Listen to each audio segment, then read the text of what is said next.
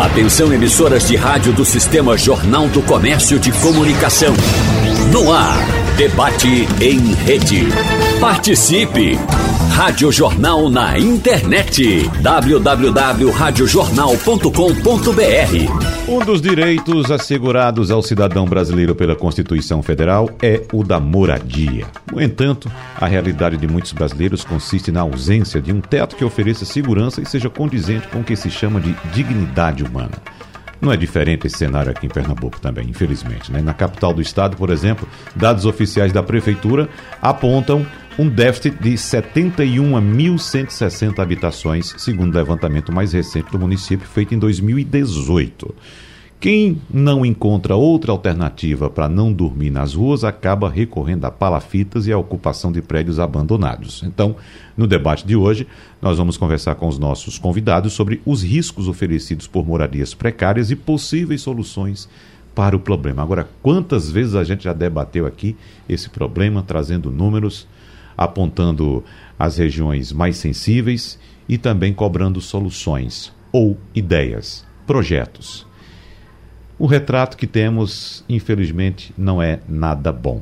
Mas vamos tentar mais uma vez buscar informações e também subsídios para que a gente possa mudar um pouco essa realidade. Por isso, nós agradecemos aqui em nosso debate, nossos estúdios, a presença do presidente da Companhia Estadual de Habitação e Obras de Pernambuco, a SEAB, Bruno Lisboa. Presidente Bruno Lisboa, seja bem-vindo, bom dia. Bom dia, Wagner. Bom dia, Socorro.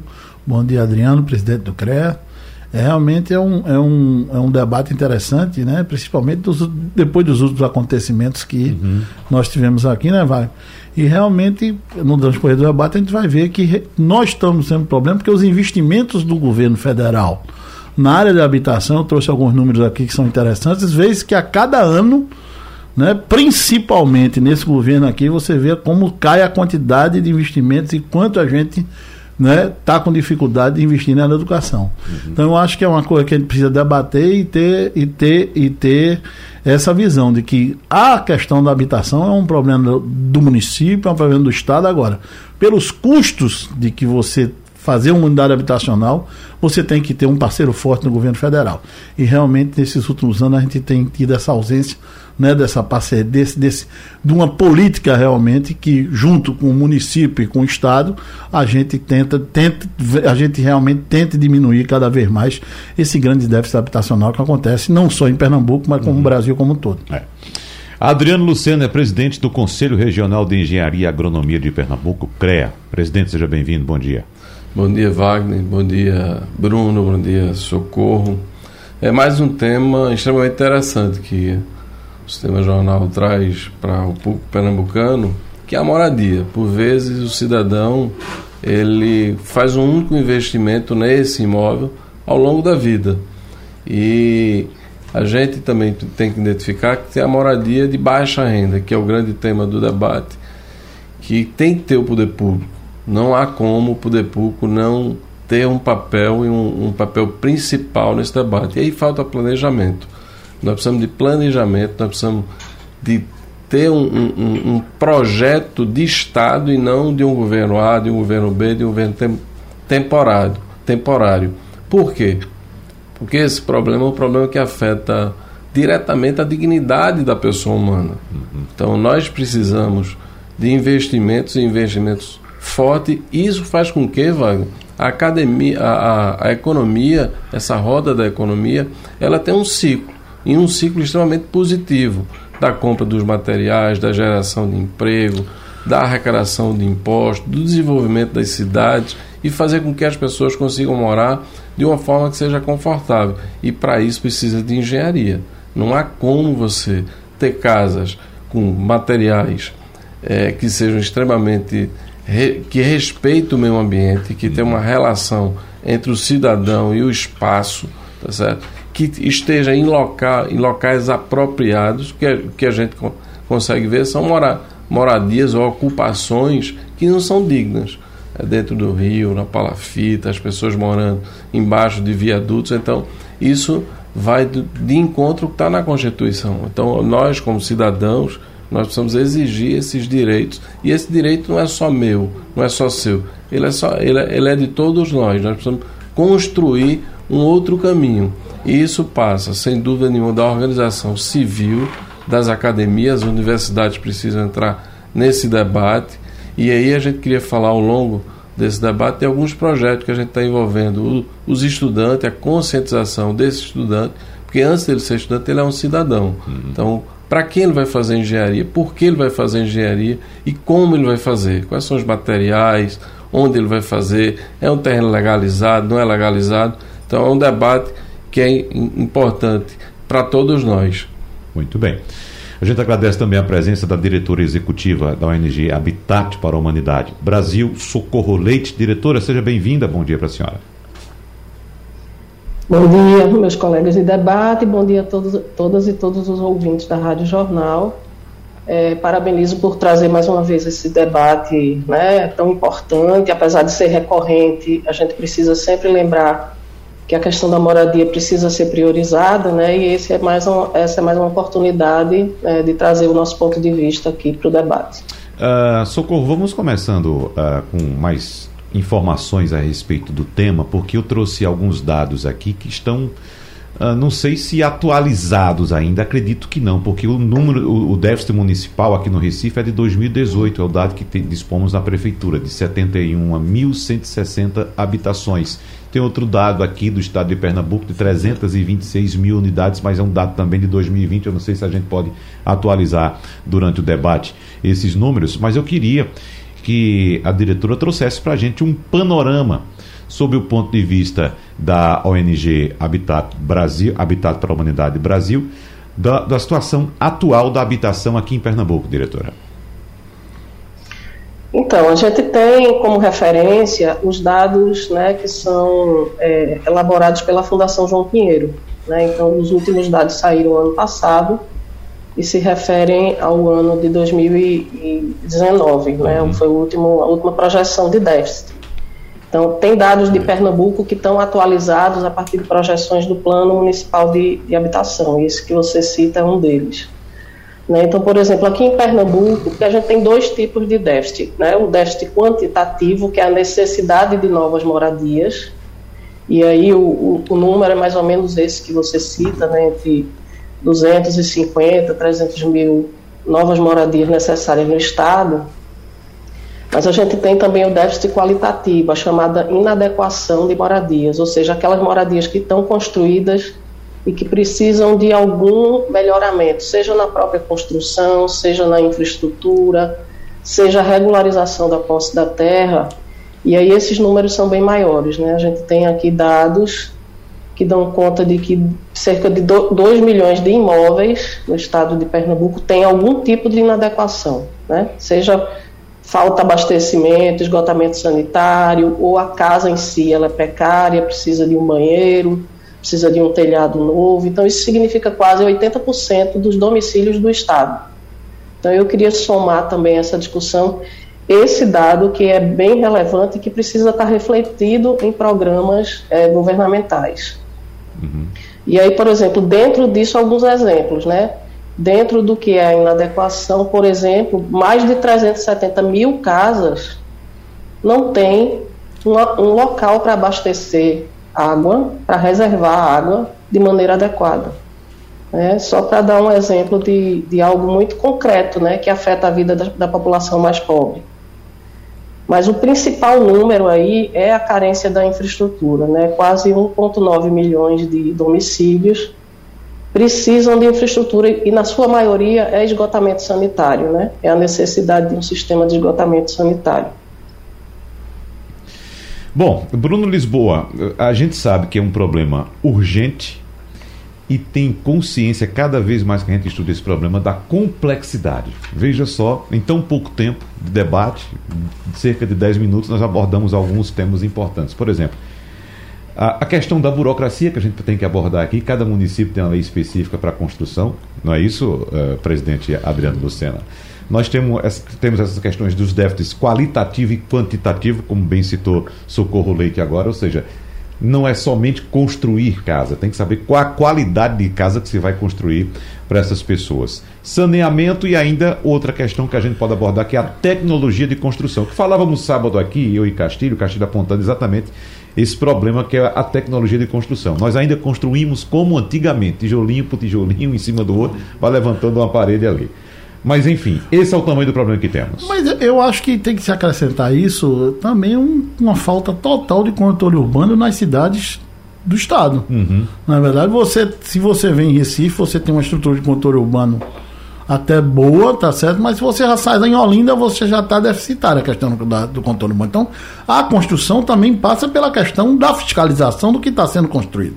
E você, Wagner, vários debates já vi aqui, é o grande, o grande complexidade que você tem no, na região metropolitana, principalmente daqueles prédios caixões, daquela Uhum. coisa sem fiscalização. Então, essa questão do controle urbano é uma coisa que precisa também ser debatida também. Que cabe na questão burocrática. né? Exatamente. Por exemplo, o que foi levantado sábado aqui no nosso debate de cidade foi que, no- no- por exemplo, no Recife, a lei, a lei exige que as habitações ofereçam também garagem. Ou seja, um- Isso. uma garagem. Então você vai ter que construir um habitacional, mas tem que construir também uma garagem para cada uma dessas habitações. É. E aí a gente relembra, por exemplo, tinha um programa, quando a gente tinha atividade, o programa Minha Casa Minha Vida, realmente ele era um programa que atingia tudo isso. Você quando colocava, quando você construía um habitacional, para você construir um habitacional no Minha Casa Minha Vida, primeiro você tinha que ver toda a infraestrutura, vamos dizer, que o, que o imóvel teria na, na parte de saúde, na parte de educação.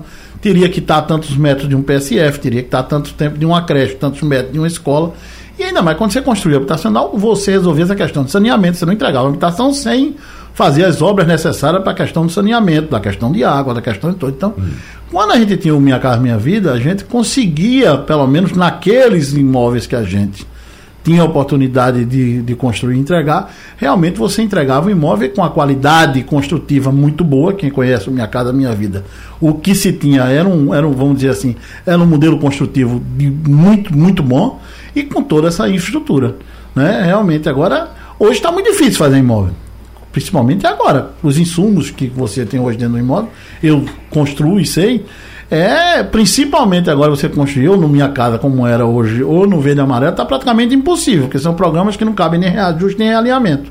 E se você for ver o preço do aço, de, um mês pra, de dois meses para cá, é absurdo. De concreto, dois meses para cá, é absurdo. Então, além hoje de você ter a falta, você tem muita obra parada pelo Brasil. E não somente, vamos dizer assim, naquela antiga faixa 1 que você tinha no Minha Casa Minha Vida, também já nos mais avançados, tipo 1,5 e 2, porque os insumos estão de um jeito que realmente você não consegue mais construir. Mas assim, é, é o que eu digo, tem que ser um programa. Quando você pensar em habitação, não adianta pensar só no município, só no estado. Você tem que pensar numa coisa que tenha governo federal, governo estaduais e governo estado dentro de uma política de uma política pública só. Que esses entes estejam juntos, na verdade, dentro de uma política. Cada um entrando com a sua parte na, na, na, na- do, do- no- na execução dessa política, né? E não, pode, não, não, não adianta ser uma coisa dissociada. Não é um problema que você vai resolver tendo um grande programa de habitação no, no, no Recife só, não é verdade? E sozinho, sem ter o Estado, sem ter o governo federal junto, para que a gente. tenha. Recife tem um problema sério, que a gente tem que também estar colocando área, que não tem mais quase. Terreno não existe Não mais terreno. terreno. Ah. Não existe mais terreno em Olinda, não existe mais terreno em Recife, não existe mais quase terreno em Jaboatão. Tá, aí vem outro problema, Bruno Lisboa, por gentileza. É, a gente sabe do adensamento urbano que existe na região metropolitana e esse problema, falta de espaço de área para se construir habitacionais. Né? Aí a gente pensa, não, precisa descentralizar essa questão. Vamos levar esse, esse crescimento econômico, esse desenvolvimento para outras cidades do interior também. Mas aí vem a questão, pessoa. Por exemplo, no caso do Beco do Sururu, aquelas pessoas viviam ali daquela maré, pescando ali naquela maré, né? Então, tirar aquelas pessoas daquele lugar para colocar em outro É outro fato que pessoas. precisa Pois é. estar pensando quando você cria um programa habitacional. Ali está o sustento das pessoas, está ali. Uhum, exatamente. Você vai tirar aquele cidadão, não é verdade, para botar ele a 20 quilômetros do trabalho, da, da- da- do serviço ganha-pão dele, da dele. atividade profissional dele, que é a pesca, como é que você vai resolver isso? Uhum. Então, tudo isso é por isso que eu estou dizendo, é um problema que a gente tem que ter os três entes, tanto o municipal, o estadual e o federal, juntos pensando numa política. Então, a gente tem que começar a ter essa grande política nacional de habitação, não é verdade? Vamos assim, um SUS da habitação no nacio- nacional, para que a gente tenha esse debate. É um debate que é nessa eleição agora de presidente tem que estar presente. Não é porque tem vai se complicar cada vez mais. As cidades crescem mais a cada dia, na é verdade, todo dia está crescendo e ninguém está se preocupando com isso. A verdade é tem que ser o grande debate nacional sobre essa questão da moradia e da questão do desenvolvimento urbano, do cuidado com o espaço urbano como um todo. Então acho que tem que ter, eu acho que é um grande debate que a gente pode ter agora, tanto nessas eleições do, do Estado como do Brasil, é essa questão da questão da moradia, mas também essa questão do espaço urbano como um todo. É. Adriano Lucena, é, a gente evidentemente está conversando aqui sobre esse tema mais uma vez por causa do episódio do Beco do Sururu, né? que foi mais um e infelizmente não será o último. Mas Começamos a discussão a partir desses pontos aqui e qual desses você elenca como sendo mais importante? Você trouxe um, um, um, um tópico extremamente importante que é a questão da legislação. Uhum. A gente precisa ter legislação que ela esteja é, em sintonia com a dinâmica da sociedade. Por exemplo, quando você começa a levantar dados de jovens que buscam é, ter carteira de motorista, então esse percentual está caindo. Então há uma tendência de você não ter o jovem dirigindo o automóvel. Então, ó, ao mesmo tempo você percebe que o jovem ele já não quer o espaço da moradia para você como queriam os nossos pais. Então nossos pais entravam num trabalho e ficava 20, 30 anos naquela empresa. O modelo hoje é diferente. E a partir da, da questão da pandemia, o trabalho hoje você pode trabalhar no celular, você pode trabalhar no computador. Então, esses investimentos da moradia. Agora aí, para quem já tem recurso, para uhum. quem já pode se endividar, será que esse modelo está correto? Será que é, é exatamente esse modelo que existia no passado que a gente vai manter no presente e para o futuro? Um outro, um outro tópico que você traz de forma muito, muito importante, Wagner, é a questão dos planos. Quando a gente fala em planejamento, a gente precisa que as cidades e o Estado ele tenha o seu planejamento em cima de planos. Plano diretor, o plano de, de, local de habitação de interesse social, o plano de arborização, o plano de saneamento e de drenagem. Porque não é só construir a casa. Você constrói a casa, mas onde? De um espaço público que a água vai chegar e vai inundar essa casa e ele vai ter que sair. Veja quantas casas a gente percebe é, é, em várias cidades do estado que estão construídas dentro dos rios. Então, essa construção, aí Bruno traz a questão do, do controle urbano. Uhum. Então, a gente precisa ter esses planos para a gente identificar onde pode morar e onde não pode morar. E a gente ocupar o espaço público, de uma, o, o espaço que é possível ter moradia, de uma forma que a técnica tenha a condição sine qua non de fazer, de fazer essa definição. Então a engenharia é fundamental, é fundamental nesse futuro, nesse país ou nessa cidade que nós queremos morar, com qualidade de vida, com espaço para todos e que tenha uma sintonia com a arborização, com acessibilidade, com iluminação. Quando a gente traz o acidente o que aconteceu lá no Pina, as pessoas moram naquele espaço e as condições tem energia, tem saneamento, tem drenagem, não tem nada disso. Então, veja que esse debate não é só da moradia, tem muitos outros elementos para que a gente possa entender. E vem a questão do espaço, do deslocamento, quando a gente traz. Ó, eles viviam ali e, precisavam, e vivem ali, precisam tirar o seu sustento da pesca, precisa ter o seu sustento ali do rio, do mangue. Mas será que a gente não pode treinar esse pessoal para que eles tenham uma outra profissão, que eles possam morar em outro, em outro local e viver de uma forma digna, tirando o seu sustento? Então, se nós olharmos como uma foto constante, aí não, ele teria que ficar ali, ele teria que nascer pescador, mas ele teria que morrer pescador. Mas não, se nós olharmos que a gente pode oferecer treinamento e ele trabalhar até nessas construções com um novo modelo. Ó, a gente não faz mais tijolo por tijolo para construir uma parede. A gente pode construir através de concreto, através de aço, através de gesso que a gente tem na nossa região. Por que a gente não faz uma, uma cadeia produtiva? Em vários e vários locais a gente pode construir com madeiras, porque a gente não pode com a questão do refloresta, reflorestamento uhum. e dar espaço digno para que as, possa, as pessoas possam morar. Então são debates que são extremamente interessantes para a população, tá certo? Mas para nosso estado e nós precisamos modificar e virar essa página. Nós não podemos estar tocando nessa mesma tecla Wagner, distante instante, de problemas em problemas. Daqui a pouco vai ter um um outro problema em uma outra comunidade. Então, uhum. quando será o próximo?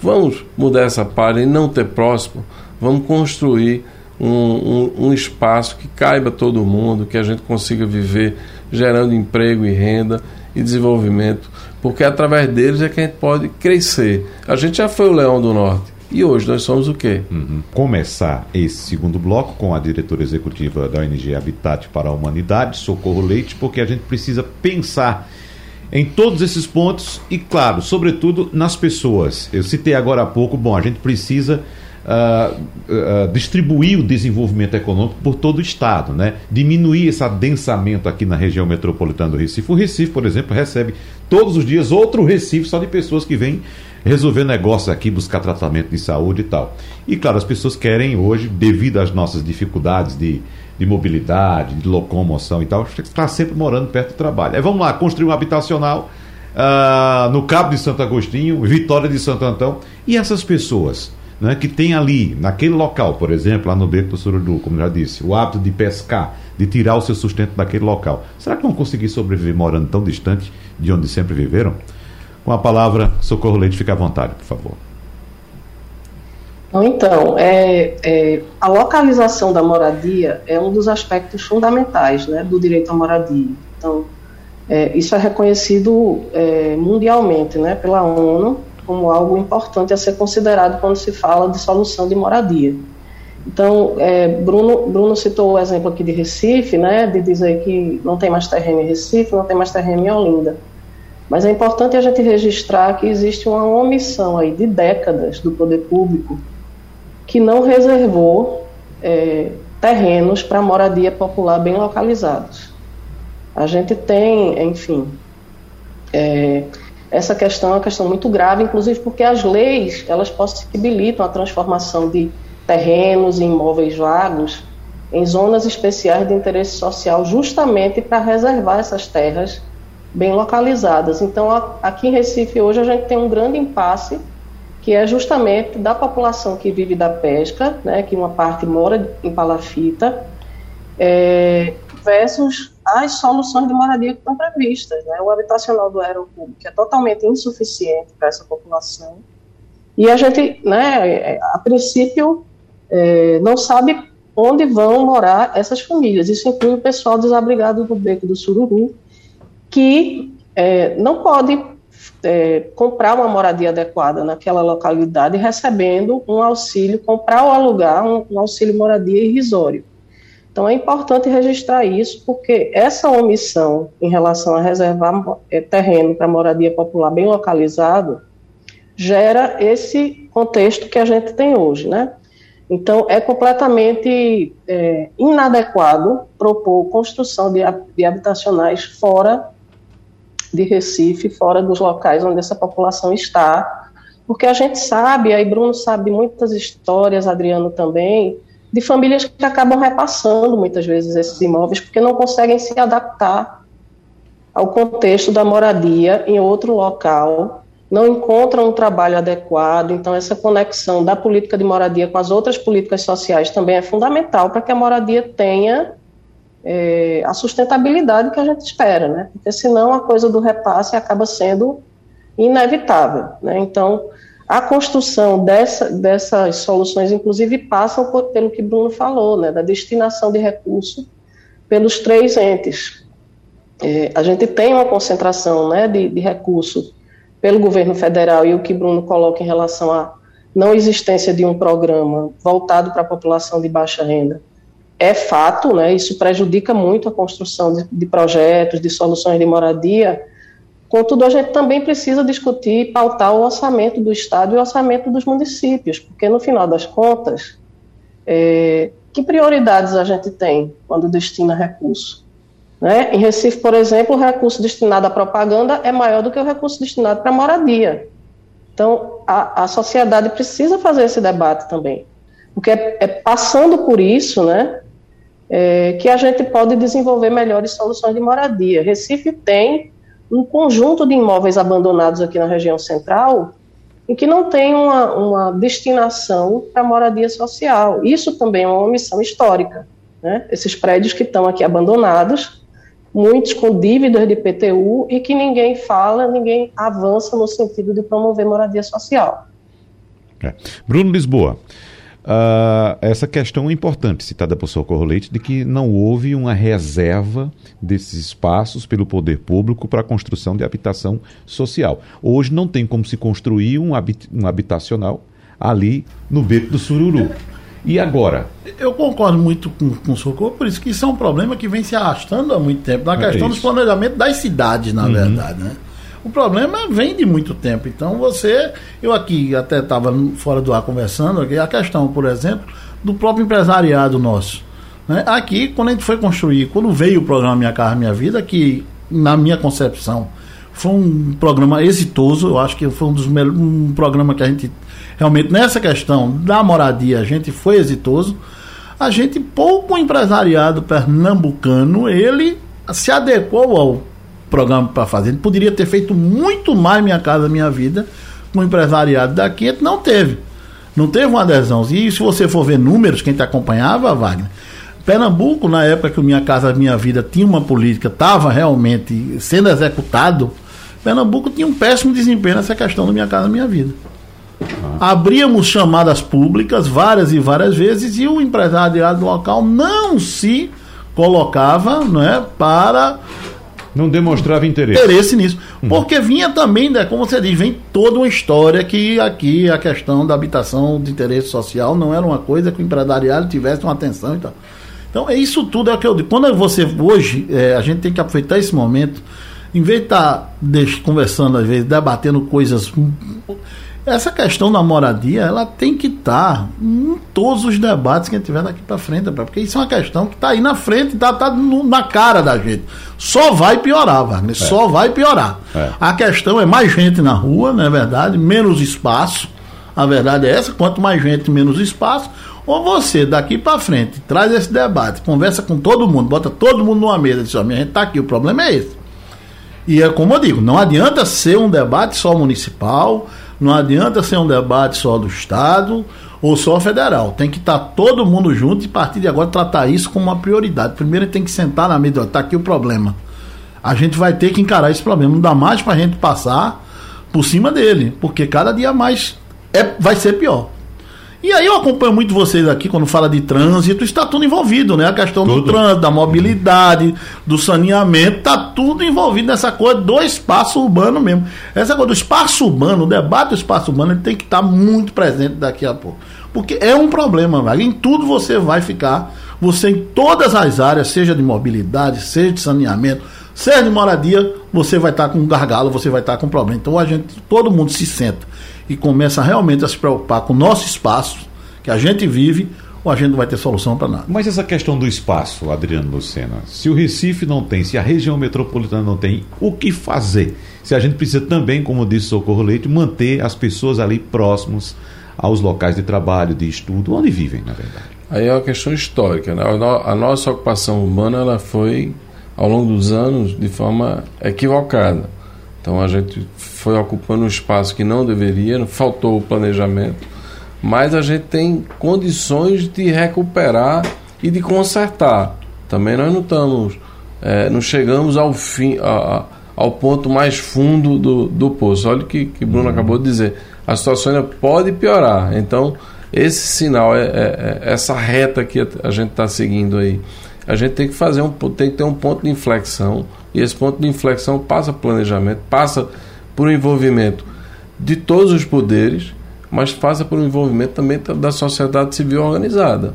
Porque a gente às vezes coloca muito que o Estado é uma coisa distante de nós, e na verdade o Estado somos nós. A gente está tendo a oportunidade de tirar e de colocar e sair de casa de forma muito consciente para fazer nossas opções. Então, quais, quais, são aqueles que têm como sua bandeira qual o projeto que se tem para os grandes problemas que a gente vive. E aí é a questão da mobilidade, da, da moradia digna, a questão dos investimentos naquilo que nós podemos crescer enquanto cidade, enquanto Estado, enquanto país. Quem, tem, quem de, defende isso? O que é que a gente quer enquanto sociedade? Então, não tem como a gente ter crescimento, não tem como a gente ter moradia se a gente não tiver políticas públicas uhum. voltadas para o interesse da sociedade. Então, é muito importante que a gente tenha essa consciência. E lá no CREA a gente discute muito, Wagner, e a gente tem essa preocupação. E a gente criou um projeto, um projeto chamado CREA na Comunidade. A gente quer levar a engenharia, quer levar os estudantes para dentro das comunidades para que eles consigam entender a vivência de quem mora lá. Porque às vezes você constrói uma casa e essa casa você não tem uma leitura de quem vai morar. Qual é a história que, que aquela pessoa tem ao longo dos anos naquela comunidade, naquele bairro. Então, a gente quer construir essa consciência, tá certo? Daquilo que eu estava dizendo, ó. Como construir? Para quem construir? Então, como construir seria, será uhum. que a gente não tem métodos mais rápidos de construir, com técnicas, com materiais na nossa região? Por que, que a gente não constrói casas habitacionais com produtos que a gente tem na região, como gesso? A gente tem um gesso aqui. Uhum. Quantas casas você olha no seu espaço ao redor e elas são construídas de gesso? Então, o gesso é um produto que a gente usa ou, ou subutiliza dentro da construção, quando a gente deveria ser um produto que a gente utilizasse bem mais na construção. Então, são, são é, é esses elementos e essa conscientização dos jovens que, que a gente envolve o aluno, envolve, o professor, envolve o CREA é o CREA na comunidade. Acho que Bruno chegou a falar no SUS da moradia. Então nós temos uma lei que é 11.888, que é uma de 2008, que é voltada para a engenharia pública, para a questão da moradia. O que é que a gente emprega né, nessa lei no nosso dia a dia? Nada. Então a gente precisa empregar. A gente não tem a saúde, que é pública, tem suas deficiências, mas tem. A gente não tem um mundo do direito que tem um, lá no setor público, por que, que a gente não tem essa engenharia pública? A gente está vendo os grandes problemas uhum. que a gente está vivendo no dia a dia, passa por uma engenharia. O problema da drenagem, quando chove, vai, a gente não pode se deslocar, você não pode vir trabalhar. Que mundo é esse? Nós estamos, é, que exatamente. século é esse? Entendeu? Exatamente. Nós já entramos então, naquele modo de, por exemplo, cidades que. grandes cidades que têm problemas, por exemplo, com nevasca. Não é? É, quando vem uma nevasca, por exemplo, em Nova York, já avisa, olha, não vá trabalhar amanhã. Aqui é assim, está uhum. nesse nível. Uhum. Olha, vai chover amanhã, não vá trabalhar. Veja só, tem razão, Adriano. Agora, deixa eu saber aqui de socorro também essa questão da consciência coletiva, que é muito importante. Na verdade, tem que começar essa consciência de maneira individual. E a gente já observa até alguns exemplos de empresas privadas, socorro, que começam a, a, a melhorar o entorno da sede da empresa ali, porque ali os colaboradores passam por, por aquele entorno, eles têm problemas uh, uh, de segurança naquele entorno e eles mesmos começam a cobrar da empresa uma solução para aquilo dali. Ou seja, distribuição de renda, capacitação daquelas pessoas, educação daquelas pessoas para que a, a, o entorno também melhore. Né? Mas me parece que falta muito essa, essa, essa consciência por parte do setor público, ou não, Socorro? Então, eu, é, é, o, o, setor público ele é um setor complexo, né? Porque, uhum. é, como eu acho que foi Adriano que falou, né? A gente, como não tem políticas de Estado, a gente fica sempre é, é, meio vulnerável no, no, que significam prioridades né, do ponto de vista da sociedade. Então, a depender do partido, da linha, da proposta que, que venceu a eleição, a gente vai ter maior ou menor investimento né, na questão da moradia. Então, de fato, tem várias questões que são muito mais simples e que, e que demandam até menos investimento do que construir moradias novas, que poderiam estar sendo priorizadas pelo poder público. Né? Você cita aí o investimento de algumas empresas para melhorar comunidades no entorno. A gente, enquanto Habitat, inclusive, é, consegue parceria com empresas para fazer melhorias habitacionais nas casas, uhum. né, de, de entorno de algumas empresas. É, isso tem funcionado, a gente não tem a, a, pretensão de substituir o poder público, mas tem funcionado, tem melhorado a vida de muitas famílias. Né? Às vezes se tem um banheiro tão precário né, que aquele banheiro acaba sendo o local de contaminação, e muitas vezes com um investimento pequeno, a gente melhora a condição de vida de uma família. O poder público podia ter né, programas de melhorias habitacionais, programa para construir é, reservatório de água, enfim, para colocar reservatório no sentido de que aquela família tenha pelo menos onde armazenar água, já que o abastecimento ele é irregular, que é um outro problema que a gente tem aqui na região metropolitana, especialmente no estado como um todo, é, que é a intermitência do abastecimento de água. Isso impacta muito na vida, especialmente na vida das mulheres. E a gente está falando também de uma parcela da população que é a população majoritariamente negra, que é a população que vive nos assentamentos precários, nas favelas. Então a gente precisa entender e encarar essa questão do investimento público também como um processo de reparação histórica dessa população que nunca teve acesso à cidade de, forma adequada. Então, o Estado, né, como, como esse é, grande ente que nos envolve e tudo mais, tinha que ter uma pactuação. Essas pactuações estão previstas em planos de habitação, nas próprias legislações, quando são debatidas de forma participativa. O que ocorre é que muitas vezes elas ficam no papel, porque na prática, na hora de discutir o orçamento e de implementar o orçamento, não se prioriza né, a questão da moradia muitas vezes. E isso impacta muito a vida das pessoas, impacta o desenvolvimento de crianças, de adolescentes não ter uma moradia adequada. Né? Bruno é Lisboa. Não, eu concordo, eu, inclusive, Socorro, é, eu acho que adianta elogiar a questão do habitat aqui na discussão das políticas. Realmente é um, é um que tem essa preocupação. Ela colocou num fato interessante que eu, eu é, vi agora recentemente, né, em várias entrevistas, essa questão do centro da cidade como ela fala, é muito é extremamente pertinente. Se você povoar o centro, você só não dá a melhor moradia, não. Você dá a melhor qualidade no centro. Todo o centro habitado, ele é muito. O espaço do centro ele fica muito melhor, vai. E o nosso centro, aqui especificamente no Recife. Você vê, quando é que o centro foi de ser degradado? Quando as pessoas deixaram de morar no centro Exatamente. da cidade. É. Eu falo porque eu sou morador do centro. Eu moro uhum. na Boa Vista, por opção minha. E você já vê na Boa Vista essa coisa da moradia ser retomada. Mas no centro do Recife, quando existia a moradia no centro, o centro não era degradado quem está. Então ele tem que voltar, eu acho que é uma prioridade, só contei toda a razão, é povoar o centro. Mas o povoamento do centro tem que ser com essas pessoas que hoje têm dificuldade de moradia. Claro. Tem que se reformar esses prédios abandonados. Claro, tudo tem que tá, Você tem que ter qualidade para que essas pessoas vão para o centro. Notadamente, uhum. você tem esse déficit, ele ajuda muito a ser mobilizado para o centro da cidade. Uhum. Eu acho que o centro é um lugar que tem que ter toda a atenção no mundo. Recentemente com o prefeito, né? Com essa coisa, o João Campos com essa coisa do recente, ele está colocando Exatamente. na sua prioridade. Eu acho que tem que ter muita atenção nisso. Uhum. Se você começar a colocar gente morando no centro, a gente melhora essa questão de habitação, mas melhora principalmente uma das coisas que é a alma da cidade, que é ser o centro da cidade. Agora, nesse aspecto, a SEAB participa dessas discussões? Já, já coloquei, já tive inclusive uma reunião quarta-feira com a uhum. secretária de Habitação sobre esse tema, né? Na verdade, eu acho que é um tema que tem que ser tomado a, agora como prioridade. Essa questão do centro, a gente que faz, que está à frente dos órgãos de moradia, tem que prioritariamente a gente vê assim, então uma oportunidade muito grande de você resolver tanto essa questão da habitação como também de fundar uma maior importância que é dar dignidade nosso centro da cidade. Toda cidade que tem seu centro digno tem vida, né, Vago? Você é. viaja. Você... Mas, Bruno Lisboa, qual a ideia? É transformação daqueles imóveis comerciais em residenciais? É residenciais, é você faz o retrofit de cada, que chama retrofit em cada imóvel daquele para receber as pessoas. Uhum. Né? Eu, eu, pelo que eu tive a reunião com a secretária, estou entendendo que eles já estão partindo para essa fase de projetos, tá certo? E nem tudo é má notícia. Eu queria aqui já colocar para vocês.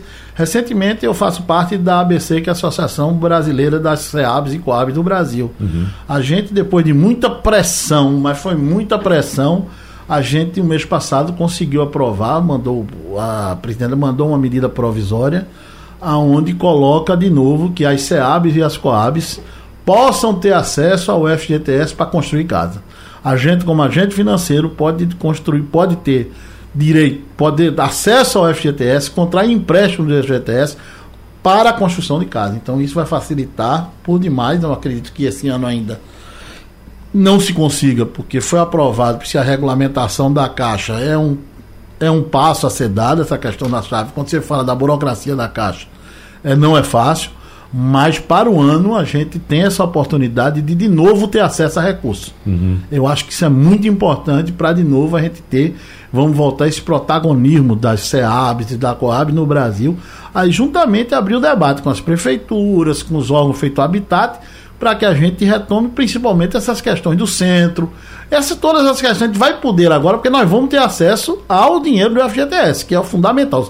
quando você fala em moradia, Wagner, o AGU, é, todo ele é muito ruim mas você com o FGTS você consegue de novo os estados puderem construir, ter acesso a isso, a pegar dinheiro emprestado para construir, fazer a unidade habitacional. Ah. O que é que o senhor pensa a respeito desse assunto, presidente Adriano Lucena? É, o Bruno traz um, uma informação importante que uhum. é recurso. Então, se tiver recurso do FGTS, a dinâmica, a velocidade dos investimentos é outra. Então, é, é muito importante que haja é, soluções e alternativas do ponto de vista financeiro para que essas soluções elas aconteçam com uma velocidade muito maior. Mas eu queria trazer um debate um pouquinho que a gente no bloco anterior é, é, conversou que foi sobre é, alguns espaços. Então veja, o Recife já, já não tem mais espaço, mas a gente tem um déficit, não é só no Recife, todas as cidades. E é as isso. outras cidades, uhum. você conhece bem Arco Verde, Arco Verde tem espaço. Uhum. E por que a gente tem um déficit? Então, o déficit não é só questão de espaço, o déficit é questão de políticas públicas.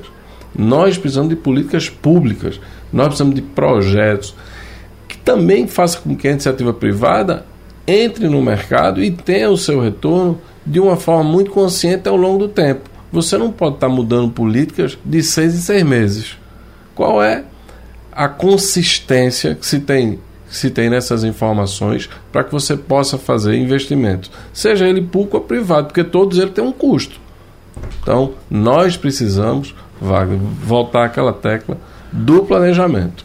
O planejamento ele é crucial para que a gente possa vencer essas dificuldades. E é possível, tendo mais espaço ou tendo menos espaço. Por exemplo, no Recife, ao longo da H-Menor, a gente tem alguns espaços ainda que são espaços privilegiados, que a gente pode pensar, tá certo? E a gente tem que pensar nos planos. O plano diretor serve para isso. Então você tem um plano diretor que vai fazer com que a cidade participe de forma organizada e essas políticas públicas que estão ali expressas dê consistência para consistência para que esses investimentos sejam seguros e seguros em todos os setores que são extremamente, extremamente importantes. A gente vai, evidentemente, entrando no, no último bloco e resta pouco tempo. Eu tenho aqui seis minutos, três, dois minutos para cada um dos participantes para a gente ir finalizando. Então, Socorro Leite, em dois minutos, o que é que você tem a pontuar em relação ao que foi colocado? A discussão aqui no, no intervalo que você não escutou foi em relação a a construção ou retrofit, como se chama, né?